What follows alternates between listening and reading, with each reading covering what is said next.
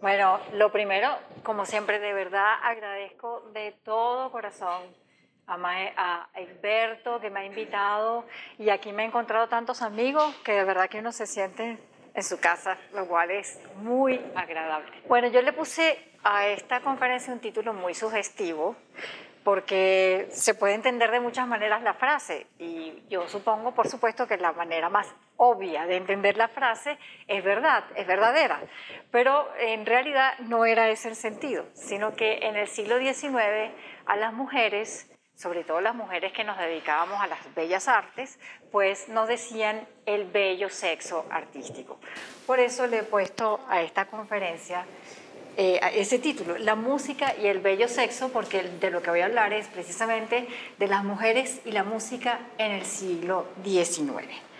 Y debo decir que, por supuesto, es un tema muy interesante que desde hace algunos años, dos décadas más o menos, se ha venido investigando y todavía hay muchísimo por hacer porque hablamos del siglo XIX y ya son dos siglos atrás, es decir, que es bastante tiempo el que ha pasado y es una época en la cual, digamos, eh, se hizo mucho y hay mucho por donde se puede uno meter a investigar. Y ustedes que están en la maestría en musicología, estoy segura de que van a encontrar muchas vetas que pueden explotar con, con este tema, así que los invito a que se inspiren e investiguen algunos de los posibles temas que, que, surjan a partir de lo que esté exponiendo yo acá. Empiezo con unas frases para que ustedes entiendan por qué es importante lo que pasó con las mujeres en el siglo XIX. El Papa Inocencio XI, estamos hablando del siglo XVII, decía que la música es totalmente dañina para la modestia que corresponde al sexo femenino. Es decir, que las mujeres no deberíamos dedicarnos a la música porque es algo que luce al intérprete y va muy contrario a la modestia que debería caracterizar a las mujeres. Porque las mujeres se distraen de las funciones y las ocupaciones que les deben corresponder. Es decir, nosotros teníamos para ese siglo unas funciones muy determinadas que debíamos cubrir y cualquier cosa que nos sacara de esas funciones, las cuales eran atender al marido y a los hijos y la casa, cualquier cosa que nos distrajera de eso, pues debía eliminarse, ¿verdad? Ninguna mujer con ningún pretexto debe aprender música o tocar ningún tipo de instrumento musical. Entonces uno ve Hildegard von Bingen, por ejemplo, que además de ser mujer, pertenecía a una orden religiosa muy importante y fue una gran músico, pero lo vinimos a saber en el siglo XX. No, se supo nada de este gran músico como músico durante muchos siglos, hasta que alguien encontró esas partituras, empezó a investigar sobre la vida de ella y se dio cuenta que era una músico extraordinaria. Pero así pasó con muchas mujeres compositoras precisamente porque su papel en la sociedad no era otro sino atender al hogar, el esposo, los hijos. Entonces cualquier cosa que no fuera eso no tenía por qué dársele importancia. Tenemos todavía algo más antiguo. San Pablo, el apóstol, decía, mujeres en la iglesia callan, mujeres in excelsia tacheant. O sea, cállense, las mujeres no deben ni cantar en la iglesia. Y aquí, Sir Thomas Beecham decía, no hay compositoras, nunca las hubo y posiblemente nunca existirán. Con esto encabezo y agrego de uno de los filósofos más importantes, Kierkegaard, decía, ser una mujer es algo tan extraño, tan confuso, tan complicado, tan contradictorio, que solo una mujer puede soportarlo. Esto no es cualquier persona. Este fue un gran filósofo, Kierkegaard, que decía eso. Me imagino que tenía una esposa un poco complicada, porque para decir eso no, no, no veo por qué, de dónde le salió de otra manera. En todo caso, el estudio de la contribución a la mujer al desarrollo de las naciones fue una tarea que se fue dejando de largo durante mucho tiempo. ¿Por qué? Sobre todo en nuestros países latinoamericanos, que tuvimos un siglo XIX bastante convulso por las guerras, porque fue la independencia de América, etcétera, etcétera, y después de la independencia vinieron una sucesión de caudillos y guerras internas en cada uno de los países, pues por supuesto que en, ocuparse de algo que no tenía mm, que no tenía que ver con la guerra, ni con los héroes, ni con las condecoraciones, ni con los grandes hombres ilustres de las naciones, pues decía, era perder el tiempo. Entonces se fue dejando esta tarea, pues se, ocupó, se ocuparon de esta tarea más o menos a mediados del siglo XX. Entonces tuvo un lapso muy grande donde no se estudió nada que tuviera que ver con el papel de la mujer en eh, la fundación de una nación. Por ejemplo, todo lo que tiene que ver con la familia es, es lo que funda una nación, el núcleo familiar. ¿Y quién es, digamos, la base de la familia? La mujer. A nosotros nos parece obvio, pero en ese momento no era tan obvio. Entonces se postergó durante mucho tiempo. ¿Y por qué se postergó? Yo he encontrado que hay dos razones principales. La primera es porque hay un enfoque tradicional de los estudios historiográficos. Ya les voy a explicar por qué estaba dejada de lado la mujer. Y en segundo lugar, muy importante, las consideraciones sociales en torno al género. Cuando hablamos de género, nos referimos al constructo social alrededor, por ejemplo, del hombre o de la mujer o de cualquier otra cosa, del indígena, del afroamericano, de lo que sea. Es como el constructo social que se crea alrededor de un determinado grupo. Entonces, ¿por qué digo que eh, hay enfoques historiográficos que no permitieron el estudio de la mujer? Yo estoy citando acá una historiadora venezolana que les recomiendo mucho que, que, la lean porque es muy amena, sus textos son muy amenos, no son... Es decir, hay un estudio académico por detrás, pero la manera de escribir de ella es muy divertida. Se llama Inés Quintero. Eh, entonces, ella eh, se ha dedicado fundamentalmente al estudio de la mujer, del papel de la mujer. Y tiene unos textos muy divertidos, por ejemplo, sobre Francisco de Miranda, el prócer de la independencia, que se llama El hijo de la panadera nosotros en Venezuela decimos el hijo de la panadera así como cualquiera, ese Pepito, el hijo de la panadera, como decir cualquiera ahí que no es mayor, mayormente importante, no sé si aquí usan algo similar a eso. El lechero, tal cual, exacto. Entonces, ese, el hijo de la panadera, porque de verdad la mamá de Francisco de Miranda era panadera. Entonces ella le puso el título El hijo de la panadera y de quien habla es de Francisco de Miranda, nada más y nada menos. Eso se los digo para que tengan una idea de lo menos que son sus textos y se los recomiendo ampliamente. Ella dice que precisamente la historiografía tradicional, sobre todo en América Latina, ¿de quién se ocupó? Bueno, de los protagonistas de la política, de los héroes de la guerra, ¿verdad?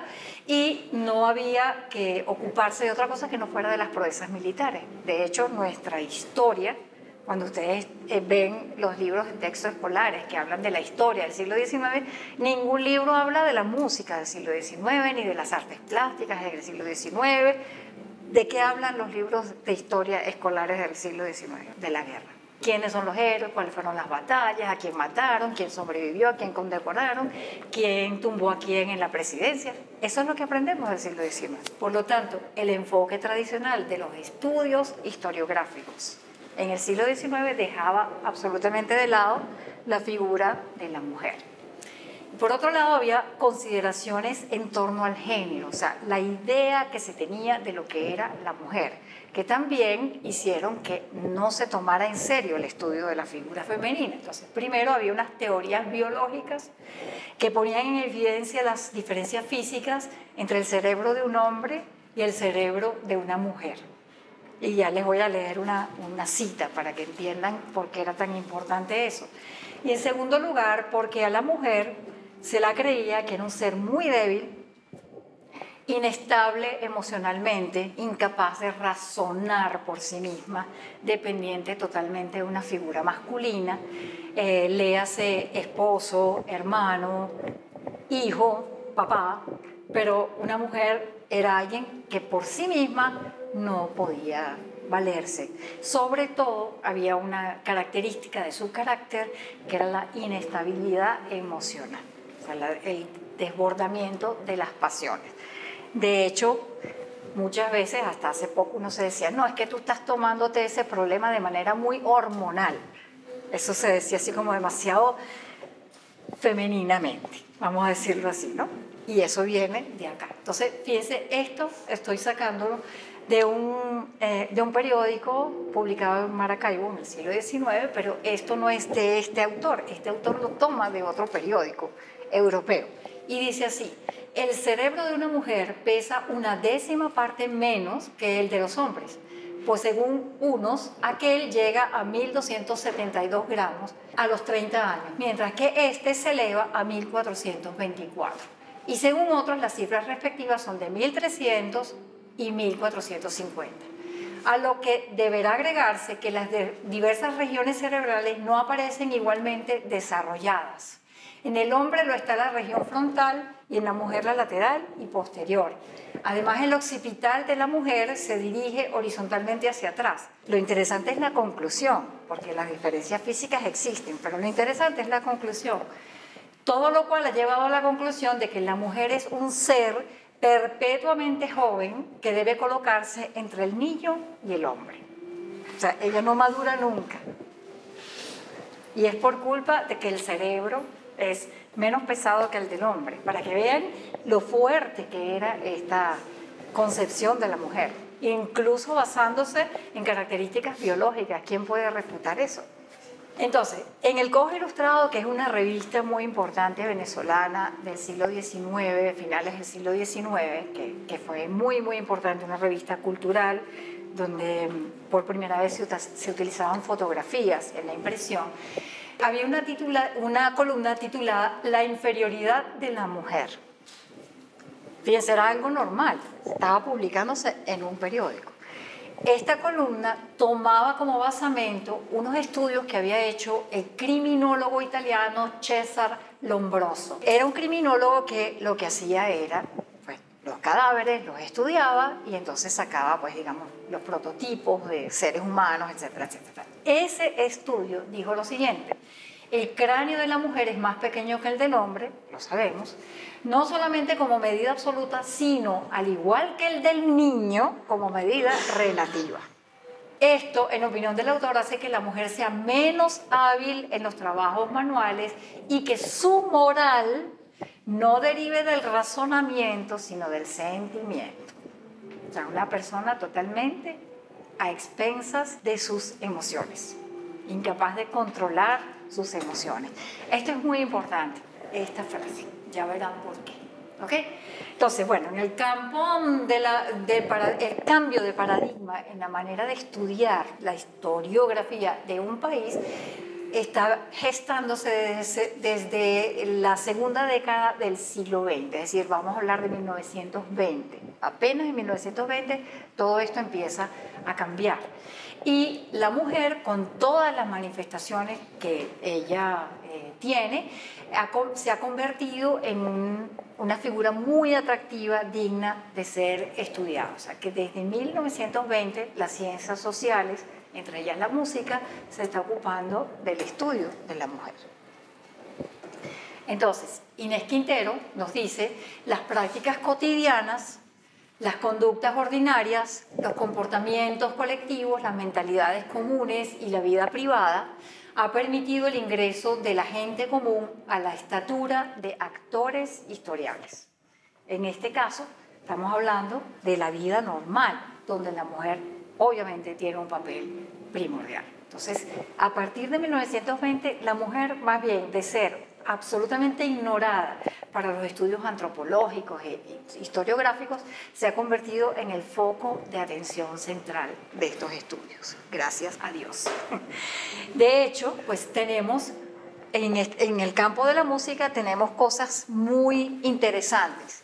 Y les voy a decir, desde 1975, de verdad que eso fue ayer, 1975, se celebró mundialmente el Año Internacional de la Mujer. ese año se crea la eh, International League of Women, Composers, o sea, la Liga Internacional de Mujeres Compositoras. Estamos hablando de ayer, señores. Yo sé que ustedes nacieron en el 1970, pero en 1975, para nosotros, es decir, ayer, se creó por primera vez la Liga de Mujeres Compositores a nivel mundial. En el 79 se, crea, eh, se celebra el Congreso Internacional de Mujeres en Música y a partir de ese congreso se hace la Alianza Internacional de Mujeres Músicos. En el 89, aquí en Colombia, Octavio Marulanda escribe un libro muy bueno que se llama Las mujeres compositoras de Colombia o un capítulo de nuestra música que no tiene historia. Así que ese libro es como el punto de partida aquí en Colombia, Octavio Marulanda, 1989. estamos hablando de ayer, de verdad, ayer. Ha habido acá en esta universidad pues estudiosos que se han enfocado en esa área. Por ejemplo, Elian Duque ha hecho un trabajo muy interesante, el mismo Egberto ha trabajado unas figuras femeninas puntuales y Susana Friedman son quienes han estudiado acá, que incluso hay bibliografías sobre mujeres en música. Si, les interesa el tema, ahí encuentran todos los artículos, todas las tesis, todo lo que se ha escrito, todos los libros que se han escrito sobre eso. Hay una página web muy activa que la lleva Susan Campos, que es costarricense. Ella ha hecho su nicho precisamente en el estudio de las mujeres músicos compositores y este libro editado aquí en Colombia, también muy bueno, que tiene varios capítulos, todos referidos a la mujer, que se, llama Mujeres en la música en Colombia, el género de los géneros. Es un libro que es un compendio de varios artículos, pero de verdad bien interesantes porque es el estudio local de casos. Por ejemplo, en el Cauca, en Medellín, en Bogotá, eh, Tolima, ¿cuáles, cuáles han sido las mujeres que se han logrado reconstruir su historia, las mujeres músicos que han logrado reconstruir su historia. Entonces, ¿cómo podemos estudiar la figura femenina? Porque como no son héroes independentistas, ni fueron condecorados, ni tuvieron un rol en el desarrollo político de los países, pues la información no la vamos a encontrar en, los documentos históricos comunes y corrientes que revisamos eh, usualmente, porque la mujer pues se desempeña en un ámbito absolutamente privado, en su casa, de los muros de la casa para adentro. Entonces, ¿cómo se documenta eso? Porque ustedes se ponen a ver, ¿quién de ustedes ahorita va a escribir lo que hace todos los días? A nadie se le ocurre escribir, a menos que, bueno, lleven un diario, que tengan idea de que para la posteridad van a dejar un registro o se la pasen tuiteando lo que hacen a cada rato pero no es el caso de una mujer que, que, a lo mejor no sabía ni siquiera escribir. De los muros de su casa para adentro, ¿quién se ocupa de documentar eso? Entonces no es tan fácil seguir la historia femenina, pero tenemos algunos, algunas fuentes que podemos revisar. Por ejemplo, las publicaciones periódicas. Es muy importante porque las eh, publicaciones periódicas, es decir, revistas y periódicos, eh, tienen siempre secciones dedicadas al público femenino, porque ellas eran asiduas lectoras de esas publicaciones. Entonces, por supuesto, ellas, eh, a ellas les dedicaban muchos artículos, estaban dedicados especialmente a las consumidoras femeninas de la época. Entonces, por ahí podemos ver qué les interesaba, qué leían, qué les llamaba la atención, qué seguían. En segundo lugar, los viajeros los libros, los diarios de viajeros de los visitantes extranjeros que paraban en los respectivos países. Ellos casi siempre pues anotaban, referían que las mujeres de este país son así, son asados, bailan así, tocan el piano, tocan la guitarra, algunas tocan arpa, qué tipo de música tocan, esta estaba casada con no sé quién, entonces por ahí también podemos tener una historia interesante de las mujeres músicos. Los documentos oficiales que dedican poco espacio, pero por ejemplo, si hay algún caso de divorcio muy sonado o de testamentos, entonces fulanita de tal murió y dejó tantos clavecines o tantas guitarras o partituras, entonces ahí podemos también en los documentos oficiales poder hacer un seguimiento.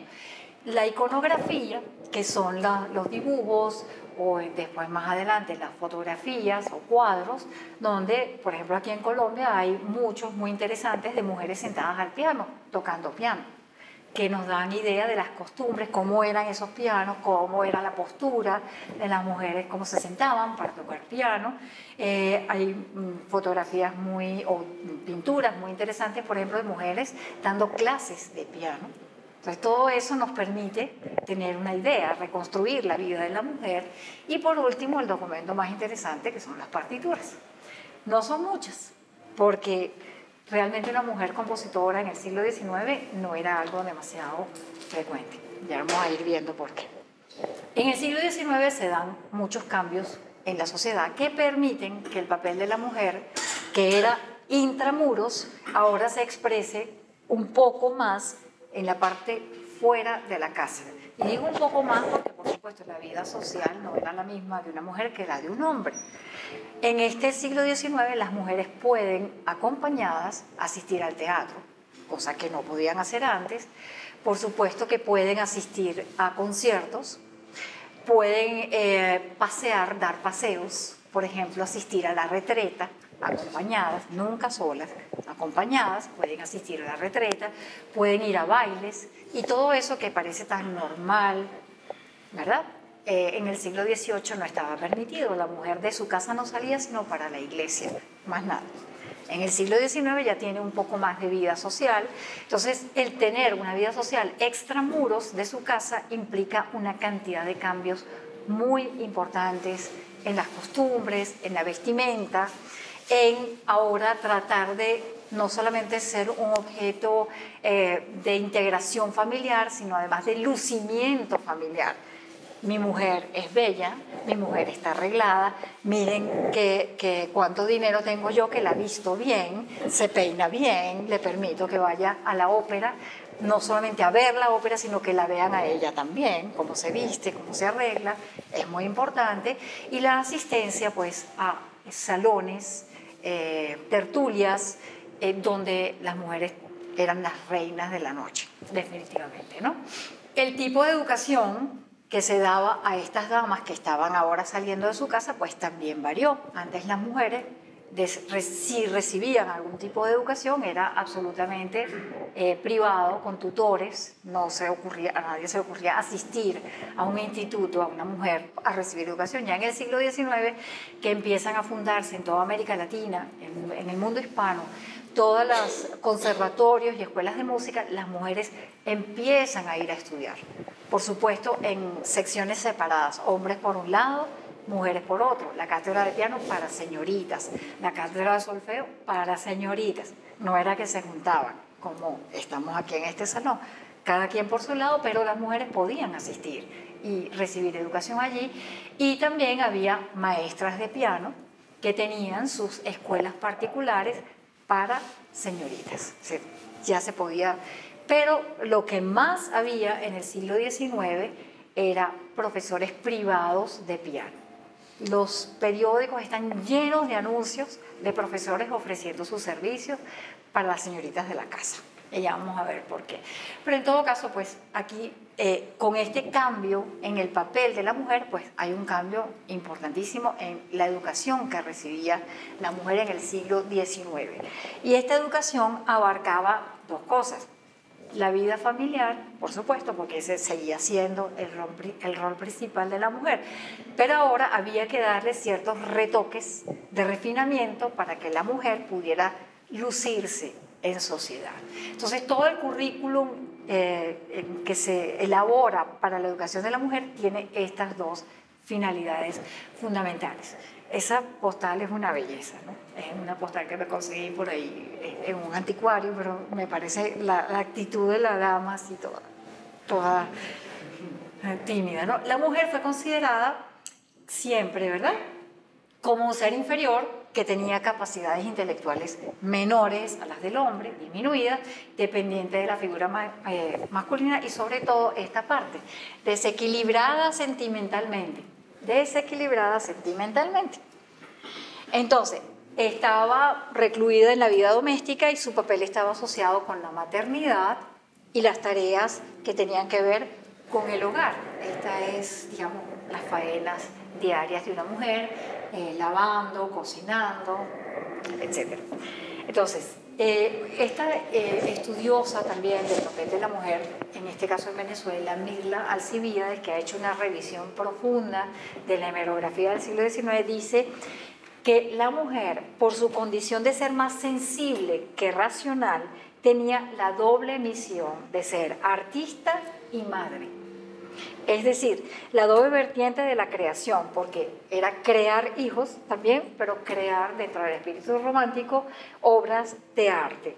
Entonces, se la educaba específicamente en materias que tuvieran que ver con su lucimiento social. Y el arte era la materia principal. Y entre las materias artísticas, la música, la que tenía pues, mayor importancia.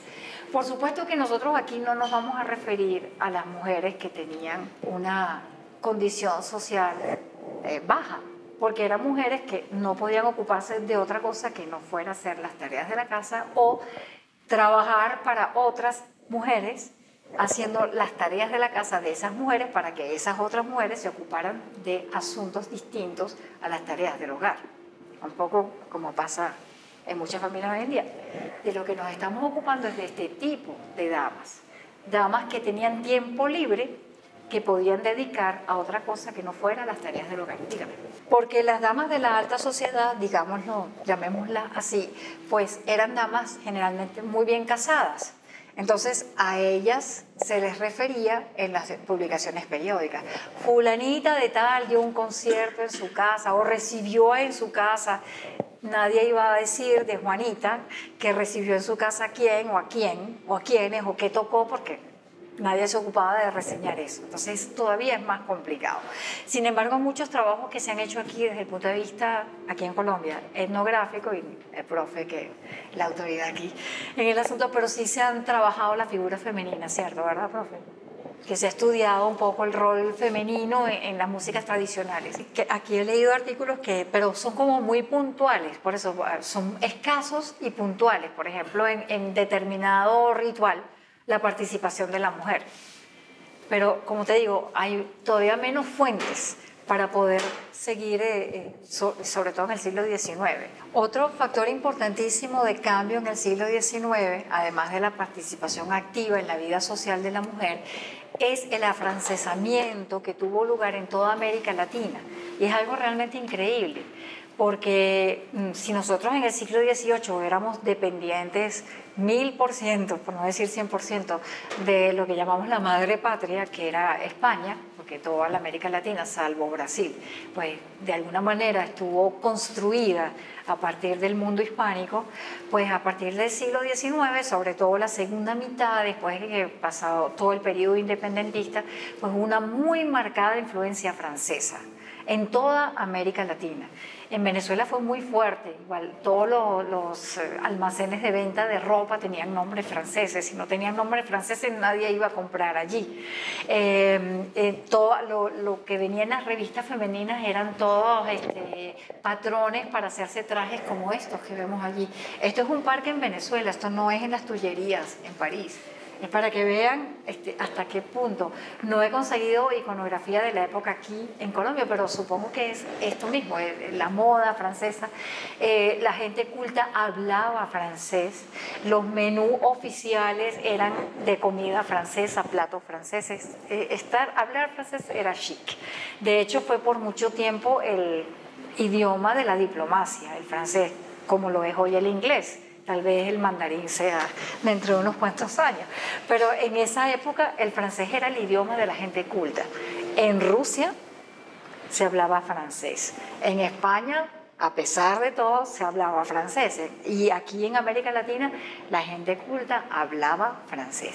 Y este afrancesamiento, pues también se ve reflejada en, esta cuestión de seguir las modas, o mucho más liberal que lo que había en el siglo XVIII, que venía de España, era más conservador. Y lo que les quiero leer es para que vean la participación en, en la vida social. Dice así: para vivir en sociedad es menester asociarse y para asociarse hay que reunirse. Así la sociedad es la gran reunión de que dimanan todas las reuniones, desde la de todo un reino a la de una sola casa. Las mujeres no pueden reunirse a menudo y con la facilidad con la que lo hacen los hombres. Teatros, paseos, fiestas, tertulias son los escaparates destinados a la exhibición de sus gracias, obvio, de las mujeres, ¿no? En el teatro, ellas se exhiben de la cabeza hasta la cintura, ¿ok? En el paseo, al aire libre, eh, exhiben esbeltez y elegancia de todo el cuerpo. En las fiestas, además de toda la elegancia del cuerpo, exhiben los adornos de la educación, el baile, la música y el canto. En las tertulias, no ya solo las gracias físicas y las adquiridas, sino también las del ingenio. Todo esto tiene que ver con que, cómo se educaba a las mujeres. A pesar de que, la, actividad intelectual tenía que estar siempre por debajo de la función primordial de las mujeres, ya aquí en el siglo XIX se reconoce que tienen cierta participación.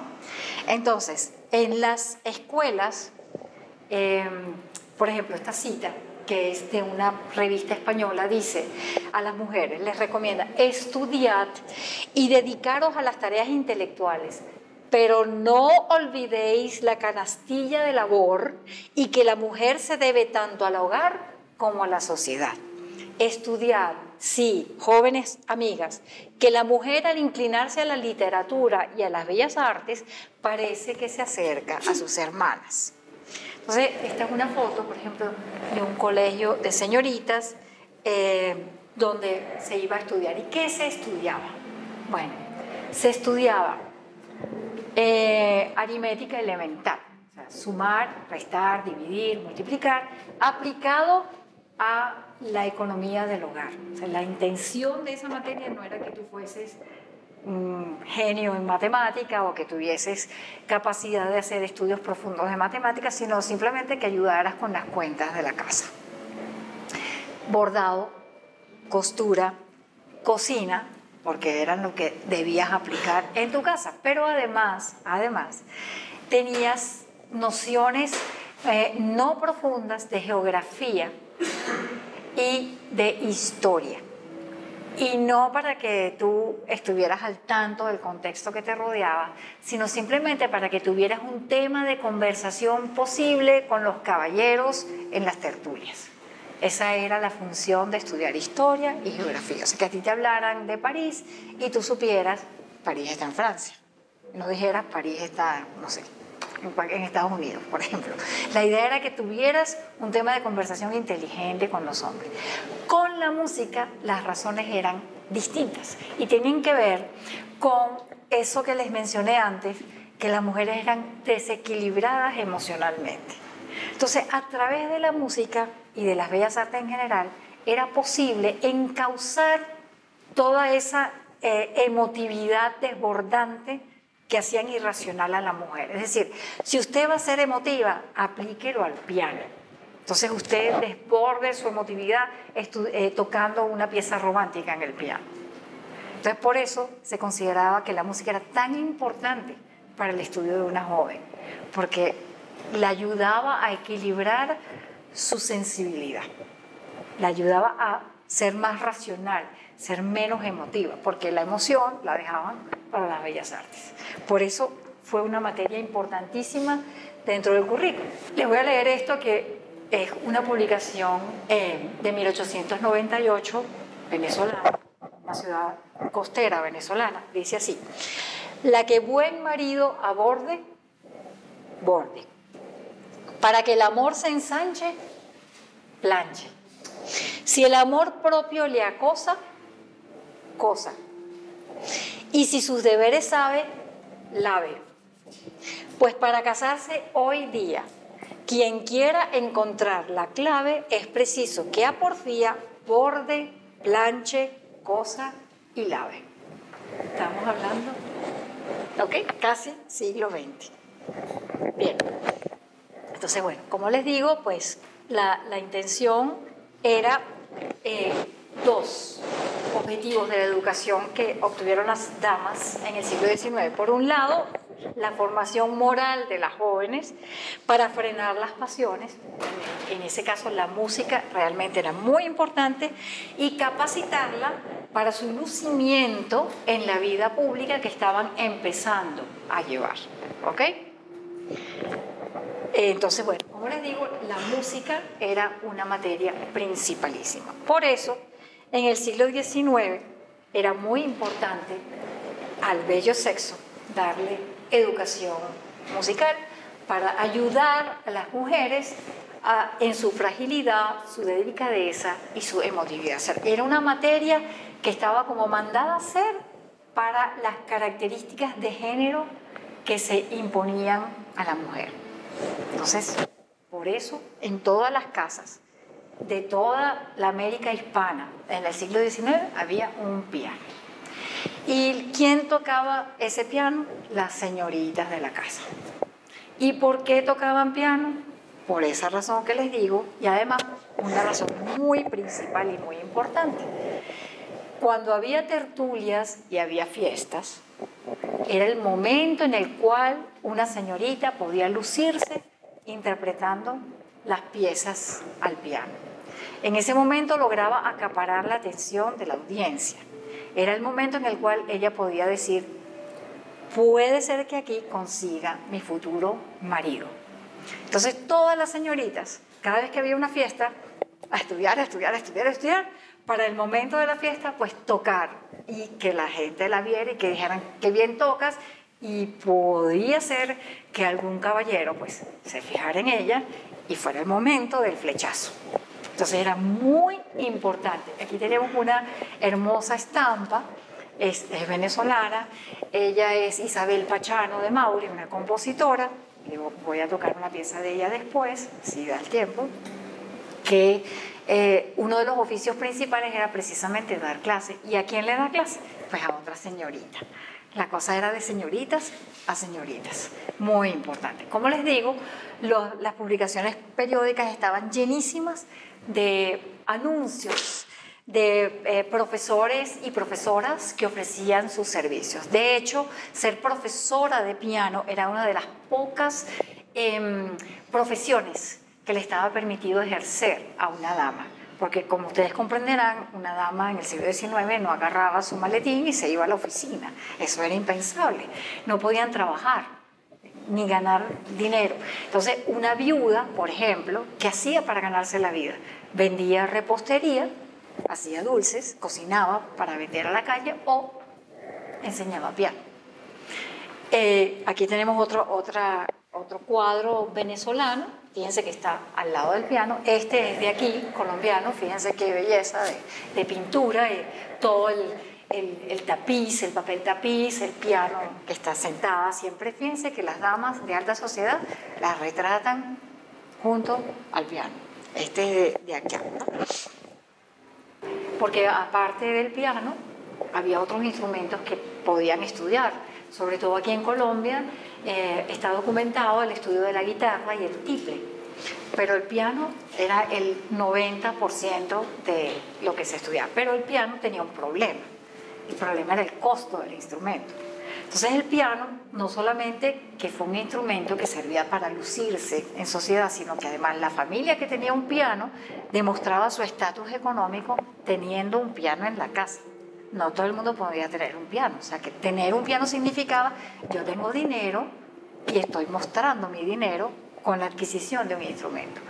Muchos relatos increíbles de, que se han llevado pianos en canoa hasta pueblos remotos, nada más que para lucimiento para el principal del pueblo que tenga un piano. Y viajeros que mm, eh, anotan que en los sitios más perdidos de la selva, oyendo sonar el piano como el que estamos oyendo aquí ahorita al lado, pero oyéndolo en los sitios más increíbles porque ¿y cómo llega a parar un piano ahí? Bueno, en hombros, cargaban el piano en hombros, en burro, por ejemplo, el general José Antonio Páez, que es un caso muy increíble de estudiar, porque él era un llanero que no tenía ni zapatos, digámoslo de esa manera, y terminó siendo hasta compositor. Compuso para tenor y piano. Y, bueno, y entonces una de las cosas que hizo cuando llegó a la presidencia fue mandar a traer un piano de cola. Y Caracas queda, eh, como decirles, en lo alto, pues digamos, hay que subir desde La Guaira, que es el puerto, hasta la ciudad, hay que subir más de mil metros. Y subieron un piano de cola en hombros, desde el puerto hasta la casa del general Páez, porque había que tener un piano de cola con el nuevo estatus del, general Páez. Entonces, ajá. Ahora, ¿qué pasaba con las mujeres que aparte de este rol diletante, querían formarse realmente como músicos? Y aquí estoy poniendo el retrato de una extraordinaria pianista venezolana, que fue Teresa Carreño. Y la traigo a colación porque su fama fue realmente mundial, fue una, una figura excepcional. Eh, incluso hay, hay, libros, la profe aquí, Blanca, seguro que tiene más conocimiento que yo al respecto, pero hay libros eh, eh, que recogen, digamos, la tradición de las escuelas pianísticas, desde Beethoven para abajo, Beethoven, Czerny, y entonces van haciendo árboles genealógicos de pianistas, ¿no? Y yo tengo varios de esos libros, y, y en muchos la única mujer que mencionan es a Teresa Carreño, ni siquiera Clara Schumann. O sea, en, en, esos libros consideraban que ella, eh, no sé, tocaba mejor, sin decirlo de alguna manera. Ahora, ¿cómo hacía una mujer del siglo XIX para tener una profesión como pianista? Porque una cosa era tocar en las fiestas privadas y otra cosa era ser una pianista profesional. Porque pasa un poco como pasa hoy en día con las artistas de cine, qué sé yo, que son personas muy admiradas, pero a la hora de casarse, pues no son muy bien vistas esas figuras tan promocionadas. Si no, se lo preguntan a la reina de Inglaterra, que el, hijo, el nieto menor se casó con una actriz y esa fue una pelea, porque serán muy admiradas y todo lo que quieran, pero desde el punto de vista de la aceptación social, pues hay unos bemoles ahí que hay que, hay que aplanar. Entonces, pasaba lo mismo en esa época. Una cosa era ser una señorita que tocara en los conciertos de fin de curso de la escuela, que tocara en los conciertos a beneficio de algo. Pero otra cosa era dar conciertos y cobrar por ese trabajo. Entonces, esa figura de este tipo de pianista estaba muy mal visto. De hecho, Teresa Carreño fue una niña prodigio. Ella se fue de Venezuela teniendo nueve años. Primero vivió en Estados Unidos, después fue a vivir a Europa desarrolló una carrera pero impresionante, llegó a dar algo así como 170 conciertos al año, lo cual es una barbaridad. Y, y, tocaba en todas partes, llegó desde Australia hasta la Patagonia, pues dio conciertos en todo el mundo. Y cuando regresa a Venezuela, invitada por el gobierno venezolano, las mujeres de la sociedad caraqueña le, no la quisieron, no la quisieron recibir en sus casas, siendo una figura mundial una, referencia mundial. Y no la quisieron recibir, porque no era una figura que, que, estaba acorde con las convenciones sociales. Además, ella tenía otras condiciones que si algún día vuelvo y hablo de Teresa Carreño, pues les cuento la historia de su vida, que es que es demasiado. Es decir, yo, yo he hecho conferencias tocando su música, pero hablando de ella, de su biografía. Para decirte un ejemplo, se casó cuatro veces lo cual, imagínate, estamos en el siglo XIX, cuatro veces y el último marido fue hermano del segundo. Te imaginarás el resto, ¿no? Entonces, ¿qué, ¿cómo se formaba una mujer profesional de la música? En primer lugar, pues estudiaba en las instituciones, las escuelas para niñas o en los conservatorios. En segundo lugar, a través de lo que le enseñaban profesores privados. Y lo, la más de las veces es que había familias que eran familias de músicos. Es decir, no sé si aquí en Colombia, no estoy informada, habrá el caso de familias que de tradiciones, de varias generaciones, son músicos. Entonces las mujeres de esa familia crecían entre música y eran músicos profesionales y no había ningún problema.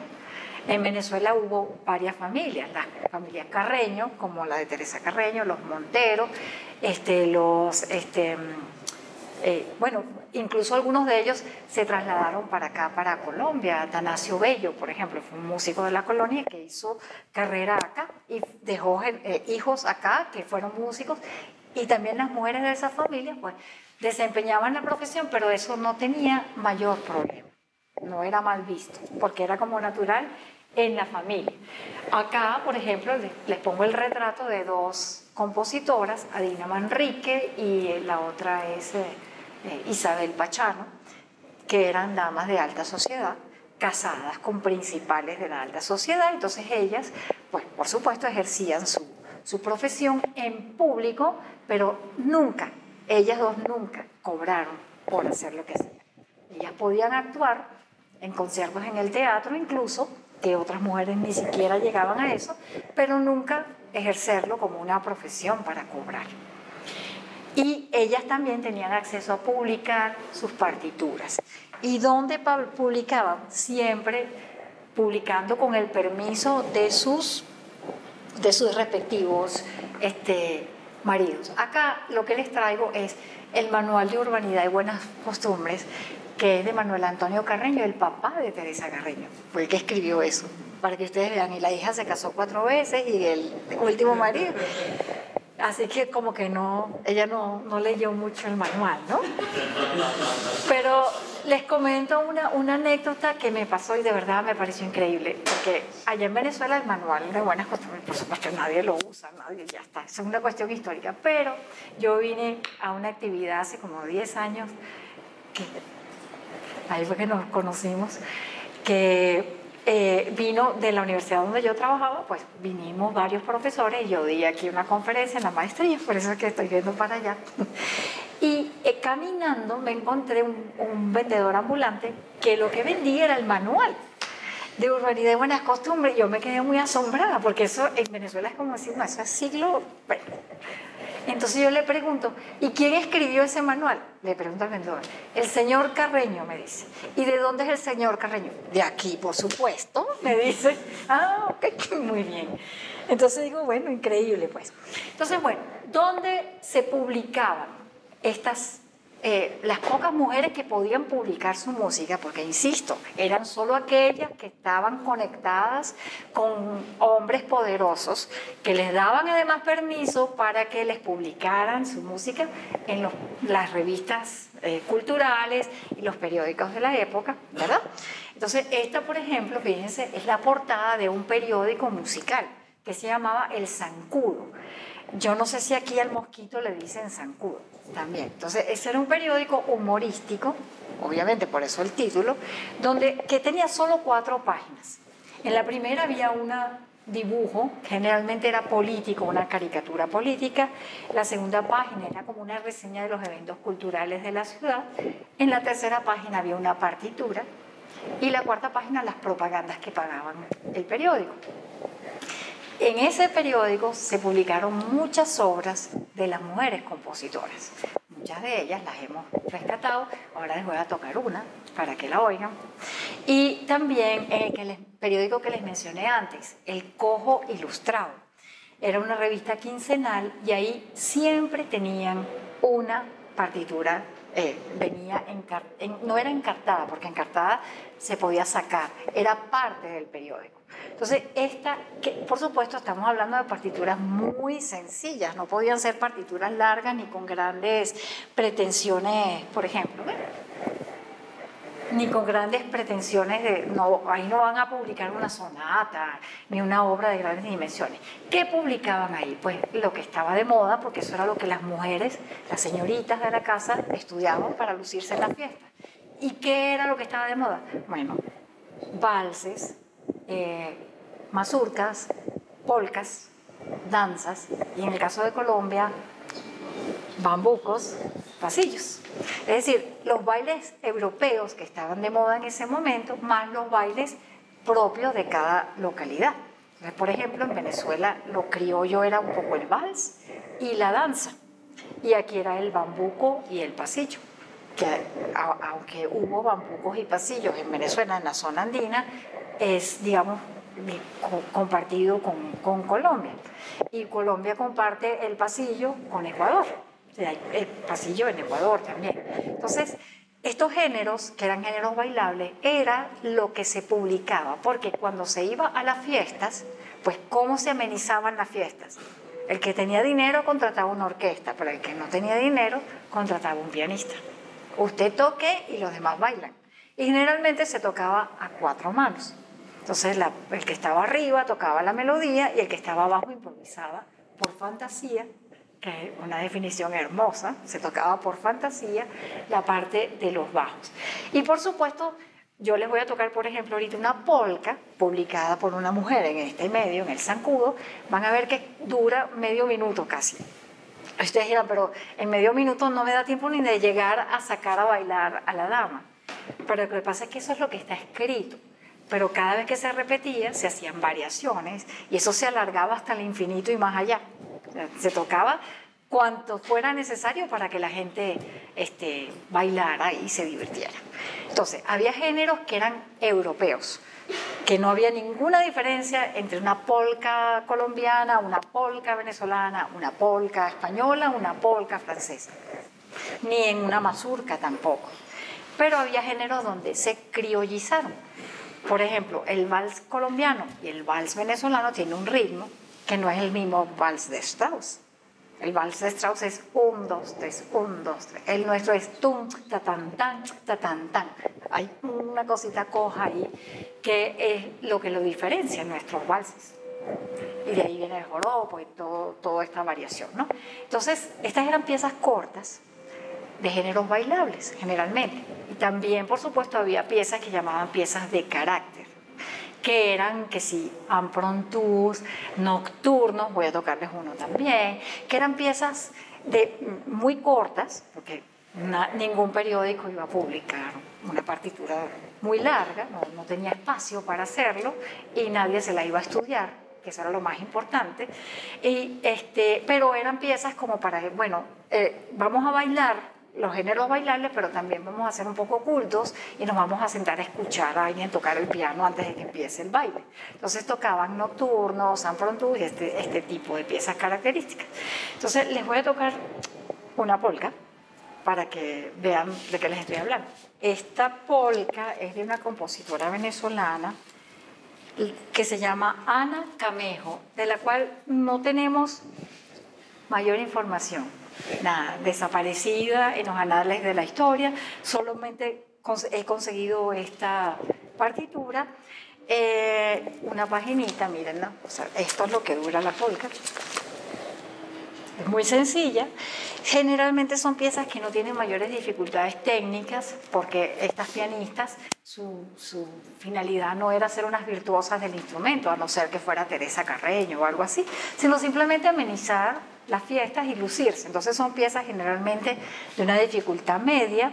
En este caso se llama la polca Mis Simpatías y ella se la dedica al editor del periódico El Zancudo, que se llamaba Manuel María Fernández, que es el papá de un compositor que ustedes deben conocer, que se llama Heraclio Fernández, que es el compositor de la famosa pieza El Diablo Suelto. La conocen, El Diablo Suelto, que aquí la versionan en violín muchísimo. Bueno, el papá de él era músico, pianista, y ella le dedica esta pieza al señor Fernández, que era el editor del Zancudo. Por eso logró que se la publicaran en el Zancudo.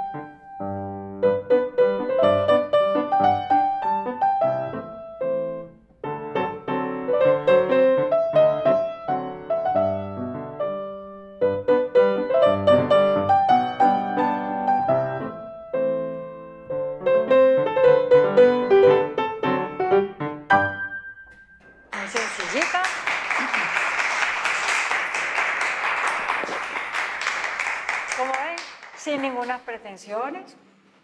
Este, muy corta porque les digo, si era para bailar, pues se repetía y se repetía y se repetía.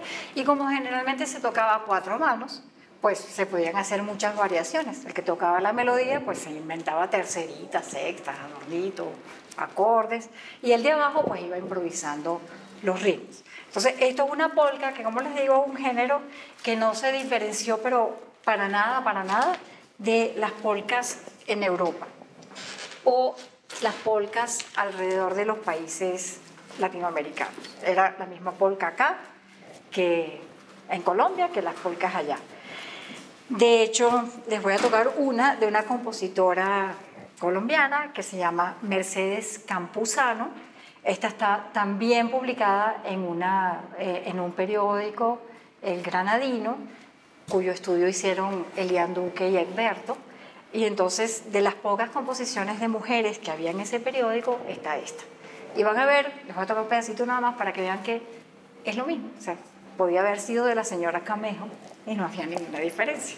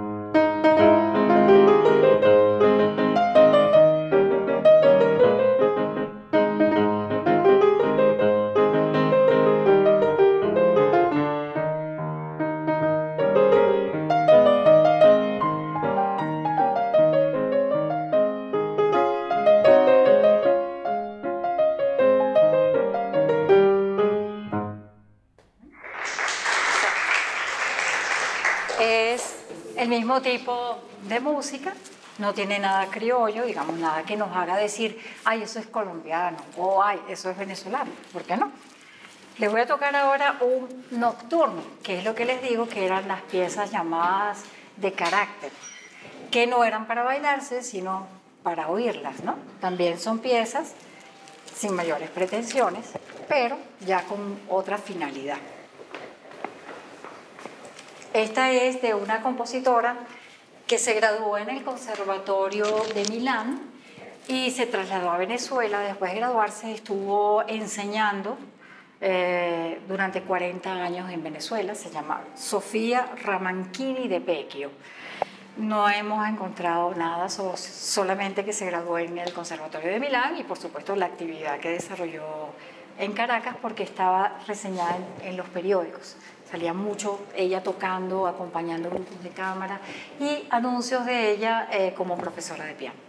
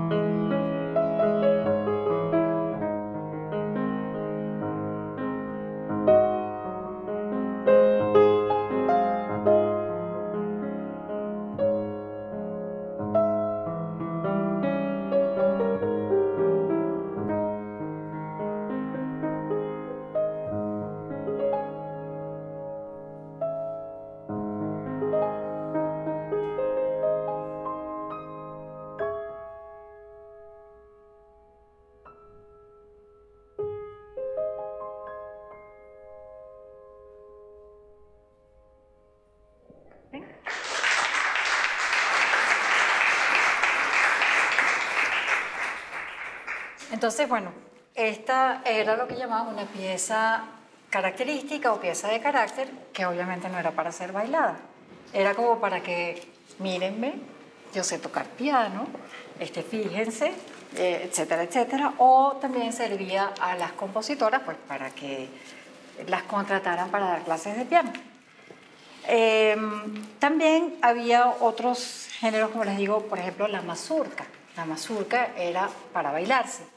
Pero también se podían componer mazurcas para ser tocadas y no para bailarse. Eh, les voy a tocar un trocito nada más de una mazurca que compone Teresa Carreño. Teresa Carreño, como les dije, es una excelsa pianista, intérprete. De hecho, hay pocas grabaciones de ella porque eh, en el tiempo que ella vivió, pues todavía no se grababa, se grababa en pianola, en rollos de pianola, y hay algunos rollos de pianola que se conservan de, sus interpretaciones y de verdad que era, tocaba muy, muy bien, con una fuerza increíble en, el sonido, ¿no? Em, pero eh, ella, además de intérprete, fue compositora.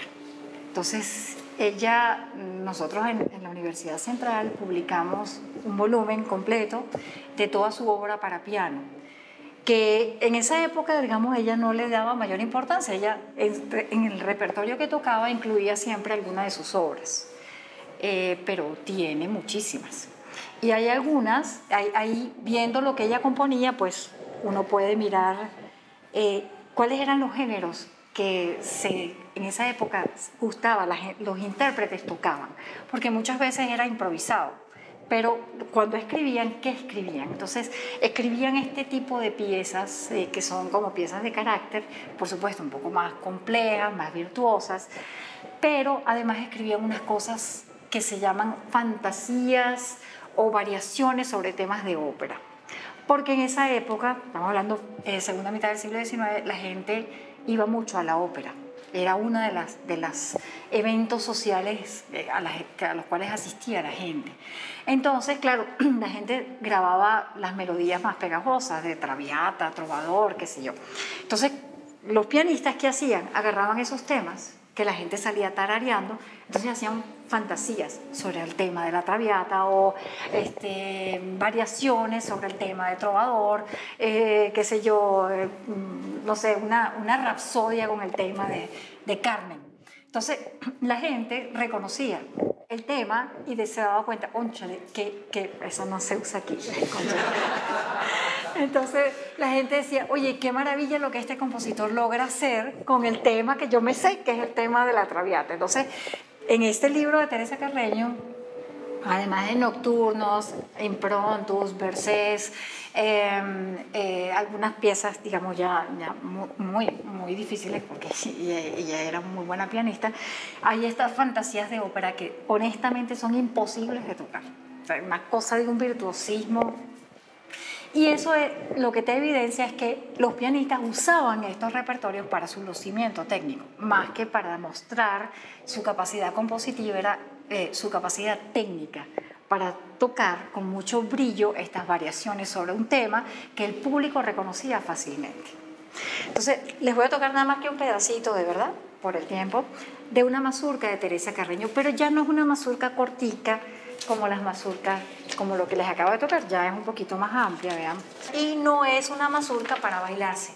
De hecho, ella, a pesar de que la titula mazurca de salón, o sea, que diera la impresión de que es una mazurca para esos espacios de los que estamos hablando, pues es una mazurca para escuchar y no para bailar. O sea, que estos géneros fueron mutando, polcas, mazurcas, y se fueron convirtiendo en géneros de concierto después. Entonces, como les digo, un pedacito nada más por, por la hora.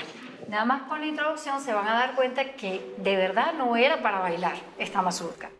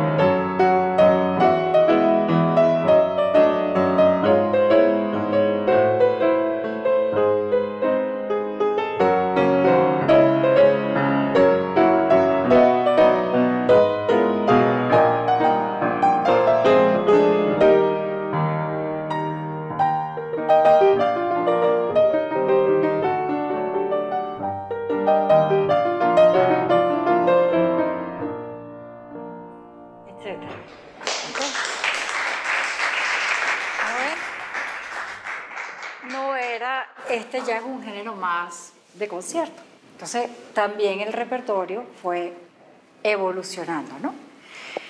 Este, ¿Qué más les puedo agregar? Porque ya es la hora de que se termine.